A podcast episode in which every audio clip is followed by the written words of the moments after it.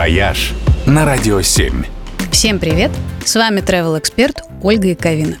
Кажется, нет на свете более мимимишной птички, чем сова. По степени обаяния эти глазастые создания обходят даже цыплят. Только вот, если вы не выпускник Хогвартса, то увидеть этих птиц в реальной жизни очень сложно. Они ведут ночной образ жизни и отлично умеют прятаться от людей – но в эти выходные возможность увидеть их будет у тех, кто доберется до заказника «Журавлиная родина» в Подмосковье. Здесь обитает множество птиц, наблюдать за которыми можно с экотроп и специальных укрытий. Сотрудники заповедника не только раздают желающим бинокли и изучают и оберегают диких птиц, но и выхаживают из раненых пташек.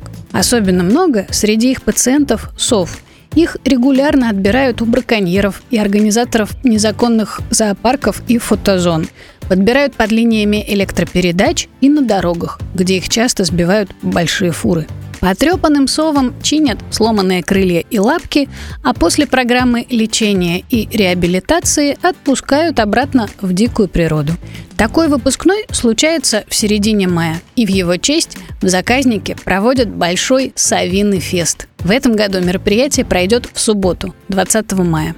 На фестивале будет большая ярмарка с тематическими совиными сувенирами, концерты и чаепитие с самоваром и талдомскими пряниками. Но самое интересное – это, конечно, тематические совиные прогулки.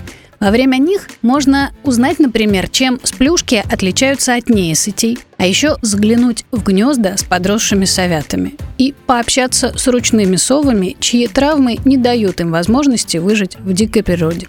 Ну и, конечно, помахать улетающим на свободу буклям и сычикам и покричать им вслед «Угу!». А там, кто знает, вдруг кто-то из них вернется с письмом. «Вояж» только на «Радио 7».